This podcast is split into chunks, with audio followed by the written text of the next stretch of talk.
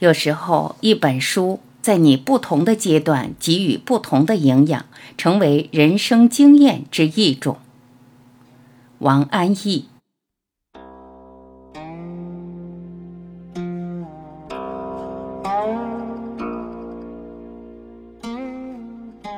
你和某一本书，不知是哪一本，会有一个秘密通道，就是这个秘密通道令你在书中遇到知己。能和这本书邂逅就是幸运。爱情小说，让我再谈一下年轻时读的书。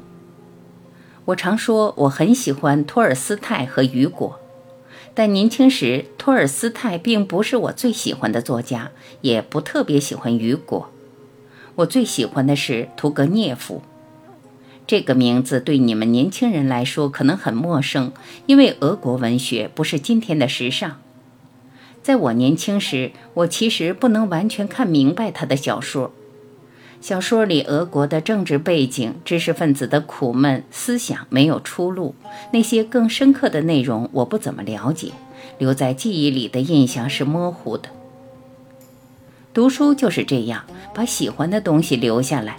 不喜欢的、看不懂的东西就放到一边，等待将来的日子去认识，好像反刍似的。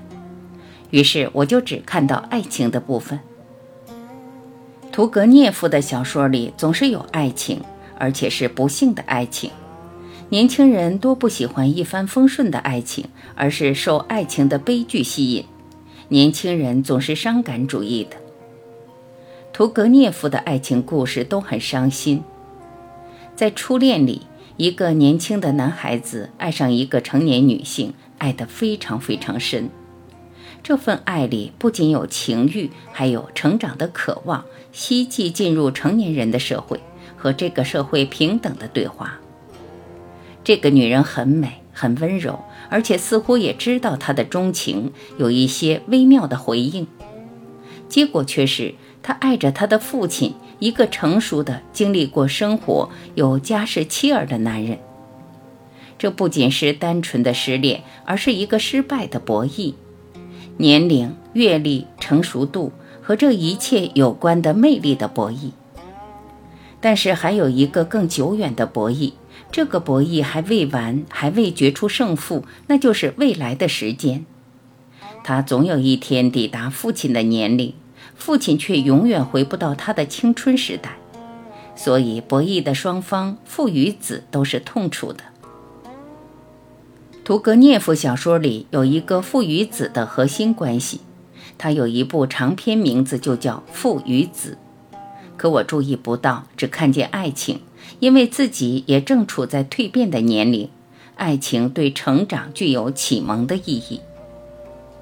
读屠格涅夫的小说真的不是白读的。慢慢的，我们就建立起一种道德美学。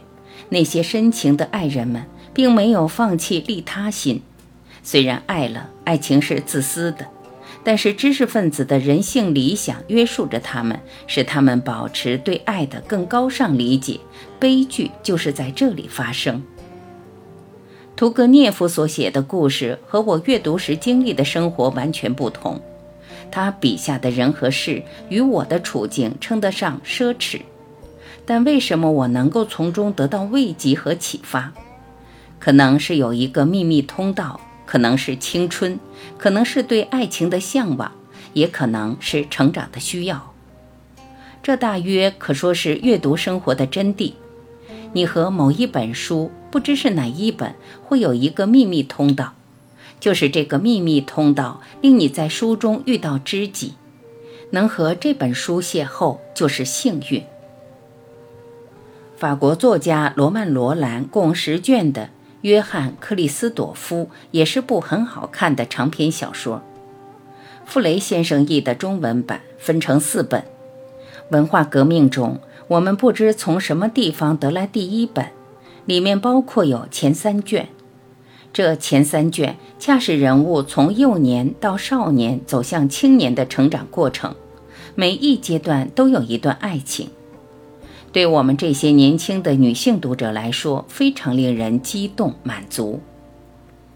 第一段的爱情是小狗小猫式的，女主角叫米娜，是约翰·克里斯朵夫的钢琴学生。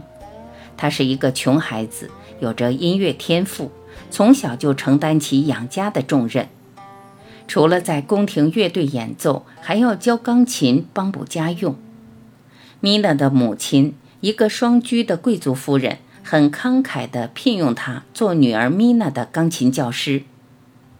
米娜是个任性的女孩，出身优越，吃穿不愁，妈妈又宠着她。起初，她看不起克里斯朵夫，因为他生相粗鲁，穿着简陋，不讲卫生，仪态也缺乏教养。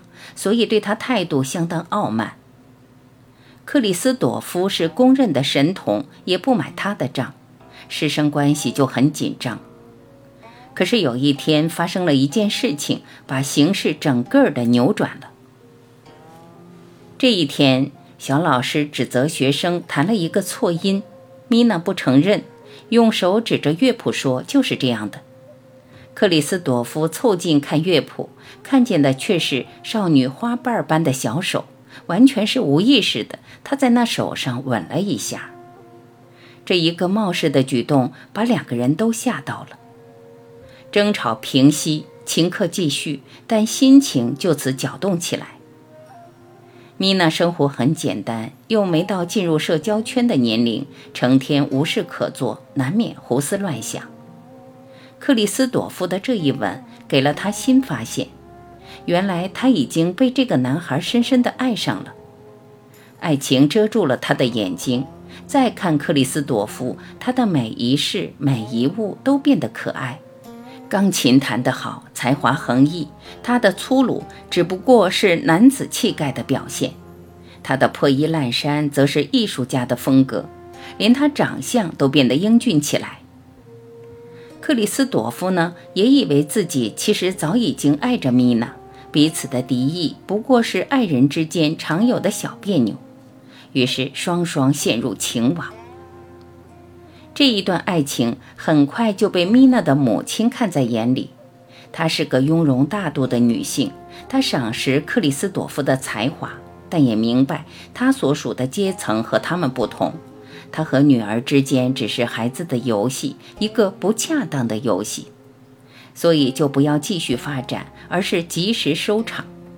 他带着米娜离开了。之后，克里斯朵夫遇到萨皮娜，展开了第二段爱情。年轻人对爱情的想象是概念化的，所以萨皮娜的故事让我有一点不满意。第一，她比他年长。是结过一次婚、带着孩子的小寡妇。第二，她出身不怎样，既不是公主，也不是灰姑娘，而是个老板娘，开一间针头线脑的小店，显然缺乏女主角的浪漫色彩。还好，他们爱情的发生比较有戏剧性。他跟着萨皮娜去乡村参加亲戚的婚宴，郊游和歌舞制造了一个民间的欢场。暗中萌生的情愫迅速滋长起来，因为大雨留宿小旅馆，他们隔着薄薄的墙，一举手把门推开就打破通道。两个人都知道墙那边站着对方，等待对方下手，可是都没有足够的勇气，最终蹉跎了时机。这个结局满足我们对爱情的悲剧想象，而当过后再读小说，方才理解。要使一个小孩变成一个大人，需要经过许多磨练。和米娜只是练手，仿佛过家家似的模仿成人关系。到了萨皮娜，却是情欲露出水面。这不仅意味外部的生活在进展，更是内部及身心发育成熟。第三段爱情更加使我不高兴了。阿达是个粗鄙的女性，在间帽子店里做店员。这个就更世俗了。他和克里斯朵夫并没有经过任何精神上的交流。和米娜有钢琴课，萨皮娜有船上的合唱。阿达虽然也是邂逅于郊游，同样进了乡村小旅馆，但却是刻意安排，目的明确，迅速的上了床。这对于我们的道德美学、禁欲教育，最重要的是，罗曼蒂克的爱情憧憬都太庸俗、太暴露。最令人失望的是，克里斯朵夫对此非常满足。那时候我们只有第一本，之后的三本不知道在哪里可以拿到。多年以后阅读全书，原来还有安多纳德和格拉齐亚在等着我们。这时候，我们的阅历和阅读已经积累到可以更尽情地享受其中悲怆的诗意了，就仿佛和书中人物克里斯朵夫共同成长起来。现在在读这本书，我最喜欢的段落，恰恰是我之前不耐烦、急切想跳过的段落。例如，克里斯朵夫进入反叛的阶段，无论生活。爱情还是音乐，都看不见前途，看不见意义。他憎恨他的环境，甚而至于他的民族和国家。他到犹太人家庭中寻找意志文化，又投到法国女歌手怀抱，希望汲取新鲜的生机。他到民间爱乐者的群体里，试图回溯音乐的原始性，却总是以失望告终。最绝望的时候，因为一个意外卷入治安事件，只得离开家乡，流亡法国。在仓促登上的火车上，他朝着巴黎的方向喊道：“救救我吧，救救我的思想！”到了巴黎以后，他发现音乐就像一个大工厂，遍地都是制造和弦的店铺，无处不在。可是他还是找不到真正的音乐。他的思想还是得不到拯救，他到文学里去寻找，到社交圈里、爱情里去寻找，依然不得要领。最后他生病了，滞留在廉租的公寓顶楼里，身边是庸常的小市民，琐细的日常生活，却感觉到有一种艺术精神在悄悄接近。后来他邂逅安多纳德的弟弟奥利维。他们七天七夜足不出户，谈论法国、德国、民族、人类、革命。这些章节在年轻时候被视作累赘，草草略过，现在却觉得精彩极了。非常感谢傅雷先生，他翻译的那么好，真是一场文字的盛宴。据法国文学的专家说，傅雷先生可说重写了这本书。在法国文学中，罗曼·罗兰和约翰·克里斯朵夫的影响远不如在中国，这应该归功于傅雷先生的再创作。有时候，一本书在你不同阶段给予不同的营养，成为人生经验之一种。《简爱》也是那时我喜欢读的一本书。我读《简爱》是在文革的暗淡日子里。那故事远离现实，遥不可及。它发生在另一个世界里，幸和不幸都是有趣而且有意义的。当我读过许多书以后，再看《简爱》，难免觉得简单了。爱和自尊经过跌宕起伏的波折，最终保持圆满的结局，过于甜美，近似类型小说。但是正因为此，它滋养了我枯乏的生活。缓解了我的苦闷。阅读令我的生活变成两个世界：实际度过的生活和想象的生活。